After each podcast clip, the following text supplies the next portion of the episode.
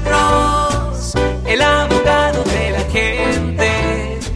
Cuando te de repente, Alex Cross te ayudará. Bueno, soy el abogado Alexander Cross con otro segmento corto de Duda Irrazonable con el abogado criminalista Alexander Cross. Ah, nosotros recibimos otro mensaje en nuestra página de Facebook, Doctor Alex Abogado. Legalmente, ¿qué es manejando ebrio? Pues, ok, esta es la cosa. Ah, una ofensa por manejar bajo la influencia de alcohol, como llaman aquí en el estado de California, DUI, tiene una, una, varias definiciones, pero obviamente si usted está manejando con cualquier cantidad de alcohol que impide su habilidad de propiamente manejar el vehículo, eso es manejando bajo la influencia de alcohol.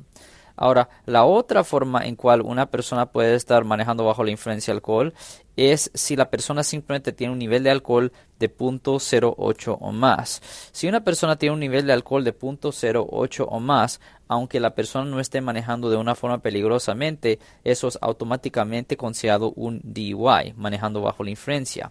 Ahora, también existe el concepto de manejar bajo la influencia de drogas. Y si a la droga Ah, no hace diferencia si la droga que usted tiene en su sistema es legal o no, si es con ah, prescripción o sin prescripción, si la droga está impidiendo, impidiendo su habilidad de manejar el vehículo, eso es también la base, una base para que le presenten cargos por manejar bajo la influencia. Pues ese era un segmento corto de nuestro podcast Duda Irrazonable con el abogado criminalista Alexander Cross. Si alguien en su familia o si un amigo suyo ha sido arrestado o acusado por haber cometido un delito aquí en el área de la Bahía, nos pueden llamar al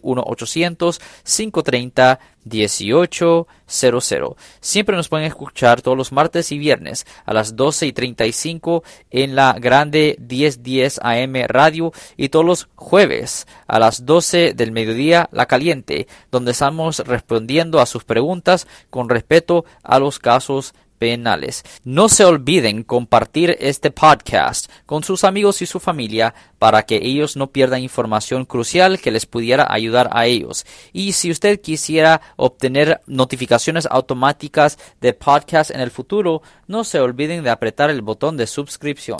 Ten buen día.